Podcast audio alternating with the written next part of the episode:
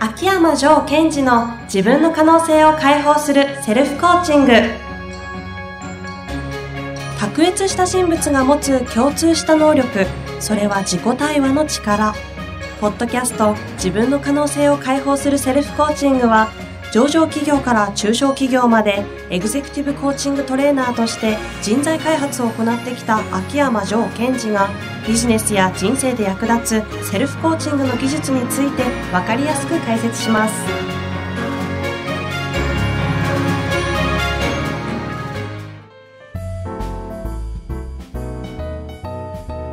こんにちは、ナビゲーターの遠藤和樹です。秋山城賢治の自分の可能性を解放するセルフコーチング第14回。城さん、本日もよろしくお願いいたします。はい。よろしくお願いします。前回のテーマは、話し下手でうまく伝えられないっていうのが結局アウトカムのチェックをしようという話で終わったというかね、あの、話がまとまったんですけども、次の今回14回のテーマは何でしょうはい。今回のテーマは、えー、決断力というのをテーマについてお話をしたいと思います。かいいですね。決断力はね、悩んでる方本当多いと思うんですよね。はいよく聞きますよね。こう、自分は決断力がないと言って、こう、悩んでる方。そういう書籍もいっぱいありますしうね。ん。いや、そもそもなんですが、遠藤さん、はい、決断力がないっていうのは、どこが悪いんでしょうかね？あ、それ、こっちに聞いちゃいますか今、その質問をしようかなと思ってたんですけど、決断力がないっていうのはどこが悪いんでしょうか、悪いか。うん、その皆さんが悩むということは、決断力がないことは悪いっていうふうに当然認識していると。まあそうですよね。そもそも決断力がないとなんで悪いのかという話ですよね。なんか一言で言えない気がするんですが、うん決断力がないことでうん、何か決めなきゃいけないことが決めれない人もいれば、うん。決断力がないことで、うんこう、例えば社員から求められてるのに答えられなくて、うんなんかそれを自分に責める人もいればうるさいなと思って社員に腹立っちゃうとかいうのもあるのかなとか、いろんな事例はある気がしますと。そうですよね。ただちょっとそこのくらいしか答えれないんですけど、で、そういう方とお話をしているとですね、はいどこが悪い、決断力がないっていうことでなんで悩んでるんですかって聞くと、なんかこう、いやいや、決められないんですよとか、いや、決断できないんですよとか、うんうん。え、すいません。同じこと言ってますよ。いや、決断力がないことで何悩んでるんですか？いや、なんかこう、社長としていかがなものかと思うとあーあか、りそうですよね。なんかこう、男らしくないとか。はい。う んで、ここで一番の問題は何かというと、えー決断力がないということ自体で悩んでるんです。ああ。決断、じゃあそうすると決断力がなきゃいけないっていう前提のもとに悩んでいる。うん、そうですね。かで、えー決断力がない、そんな自分は嫌だということで多くの方がこう悩んでる傾向が非常に強いですね。なるほで、そもそも決断ってどうやってやるんでしょうかね。ど。決断をどうやってやるのか。うん。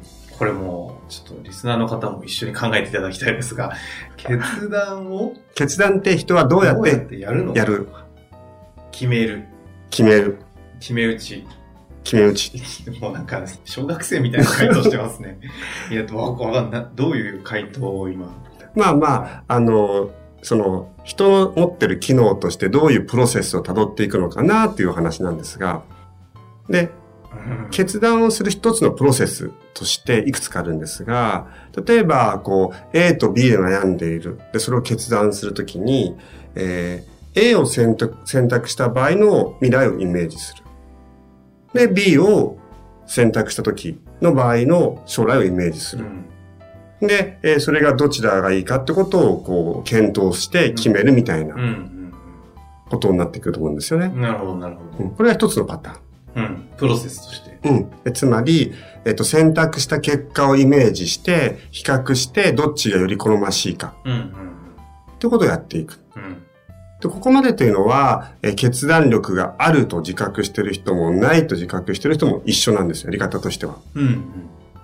で、この先ですよね。何が違ってくるので、決断をする人と決断をしない、できないと感じる人の差が生まれてくるかということなんですよ。なんですか時間軸とか？時間軸。うん。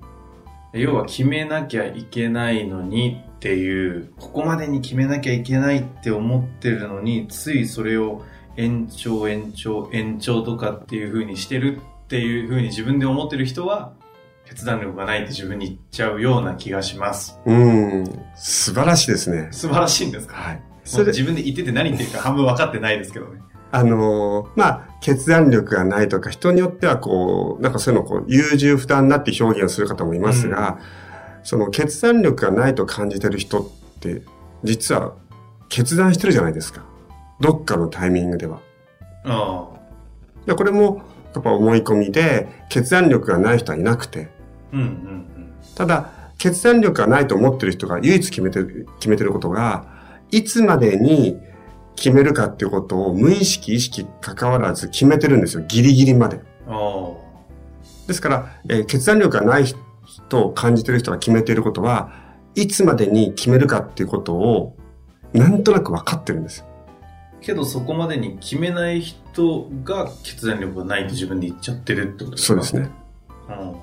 うん。で、その決断力をしてない、決断をする間何してるかというと、えっ、と、つまり、A を選択した場合、いいことがこれが起こる、悪いことがこれが起こる。B を選択した場合、いいことが起こる、悪いことが起こるっていう風な時に、うん。どちらにしても何かを突きつけられてるんですね。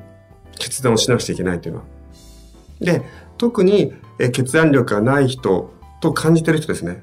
決断力がないと感じてる人が行うパターンとしては、えー突きつけられている、えーまあ、マイナスだと感じるものを受け取る準備をしていないんです。うーん。A を選択したら A のはこういういいところはわかるけども、こういう嫌なところが起きちゃうよねとう。ん。B を選択したら、こういういいとこあるけど、こういう嫌なこと起きちゃうよねと。その選択肢の中においては、えー何かがどちらにしても起こるわけですよ。はいはい。だから私たちはよく決断をするときに、いい意味で突きつけられている、それを受け取る準備を必要なんですが、うんその準備に時間がかかるわけですよね。ああ。ですから、イメージして、えーイメージから来る起きた出来事を受け取る準備ができている人は決断できるし、受け取ることができない、受け取る準備をしていない人が決断がこう先延ばしにしていくんでしょうね。これ、そうすると決断力、今決断力がない人っていう人はどういう人かっていう、まあ、解説じゃないですけど、うんうんこう、解体してくださったじゃないですか。別に話今聞いたか限りですと、じゃあ別に決断力なくてもいい、ないと思っててもいいじゃないですかっていうふうにも感じちゃったんですけど、はい。例えばこの決断力がないというふうに悩んでくるクライアントさんとかがいた場合、今の話をした上でどういうふうに持っていく持ってかどうしていくもんなんですかこれは？うんえーその人のやっぱりいつもアウトカムですけども、その方がもし、えー決断力がなくて嫌だ、僕は決断力があると自覚したいというのであれば、それがアウトカムなのであれば。うんあれば、えっと、自分が選択した方の、あなたが考えているデメリットを受け取ることを覚悟しなさいっていうふうに伝えます。だどちらにしても何かが起こるんであると。ーうん。その覚悟してないだけですよね、と。なるほど。そうすると別に決断力がないっていうこと自体は、前回のあの、話、へ下手と同じですけど、どうでもいいっていう感じなんですか？そのアウトカム次第で決まるので、別に決断力がなくても、あ、決断力がないってこと自体が悪くないよねっていうことはアウトカムからしかわからないみたいな。うん、うん。ですから、そうですね。二つ、二つのパターンができてきて、あ、だったら僕は決断力があってもなくてもいいや、と。それよりも先に進めるんだったらそっちの方がいいです。えっ、と、そこのことにとらわれてましたっていう方もいれば。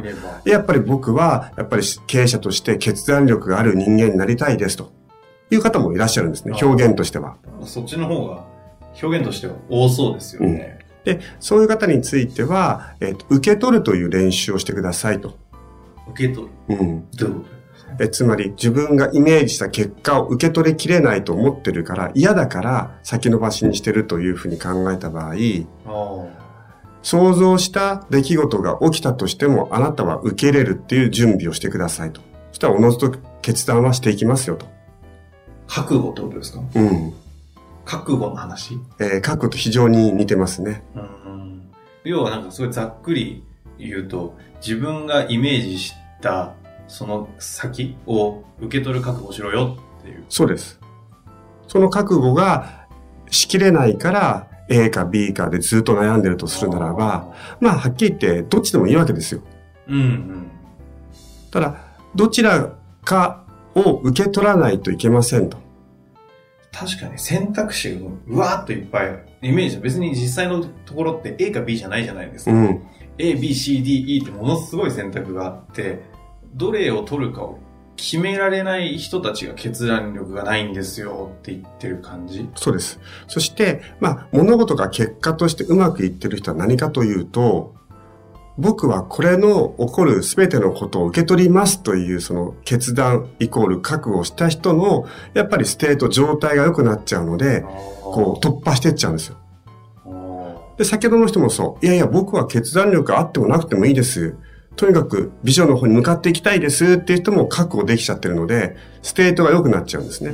状態がう。んで、一番良くないのは、A か B か分かりません、覚悟しきれませんっていうステート自体がいい結果を引き起こさないことが多いので、なるほど。で今、遠藤さんが言ってくれたように、あの、A と B で、ま、迷ってますみたいな。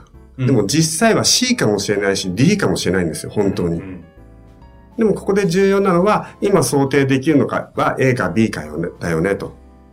で、その中において、僕は A を決断する。そしてその結果、こういういいとこ、こういうデメリットが起きるかもしれないけども、それも含めて僕は受け取りますよと。あ受け入れますよと。いう、こう、覚悟をする。覚悟をすると、自分の内側の状態、ステートが、えー非常にこう、ビジョンに対して向かえるようなことになるので、そこは非常に重要ですね。なるほど。なんかちょっと決断力のない人たちの取り扱い分かった気がしますけど、最後にこの、まあ、決断力がないと言って悩んでる人たちに、まあちょっとこう言いたいことがあればぜひあのお願いしたいんですが、ありますか？うん、そうですね。えー、二つあって、一つ、決断力がないと言ってる、そこのあなた。誰だろう？はい。決断、自分は決断力がないってもうすでに決定してるじゃないですかと。おー本当ですね。確かに。決断力ありますよねと。ああ、そういう意味ね。一つ目はね。なるほど。で、二つ目は、えーっと、まあ、雑な言い方かもしれませんがね、ざっくりとした。なんか一個覚悟してみませんかって。なんか、男みたいになってきましたね。はい、はい。覚悟してみませんかと。で、起きた出来事をこう受け取る。で A か B かって悩んだらば、まあ、その時これで行くんだと。その行くんだってその感覚を大切にしてもらえたらいいなとすごい感じてます。うん。なるほど。わかりました。いや、かなり今後ね、決断する上というか、ビジネス経営するだけじゃなくて、もう何か普通にそれこそ家のことでも含めて今の話って通ずる気がするんで、いろんなところで使える話だな。いやいやいや、実はその、この決断とか過去と、あの、パートナーシップっていうのもすごい関連してくるんですよ。なるほど。この間、あの、収録の合間に、経営者の方は必ず家の方でのパートナーシップを問題抱えてる方が多いっていう話あったんで、ちょっとその話はね、どこかで一度やりたいなとは思ってるんで、はい。また本当にちょっと先にはなるかもしれませんが、ぜひお聞かせいただきたいなと思います。はい。本日もありがとうございました。はい。ありがとうございました。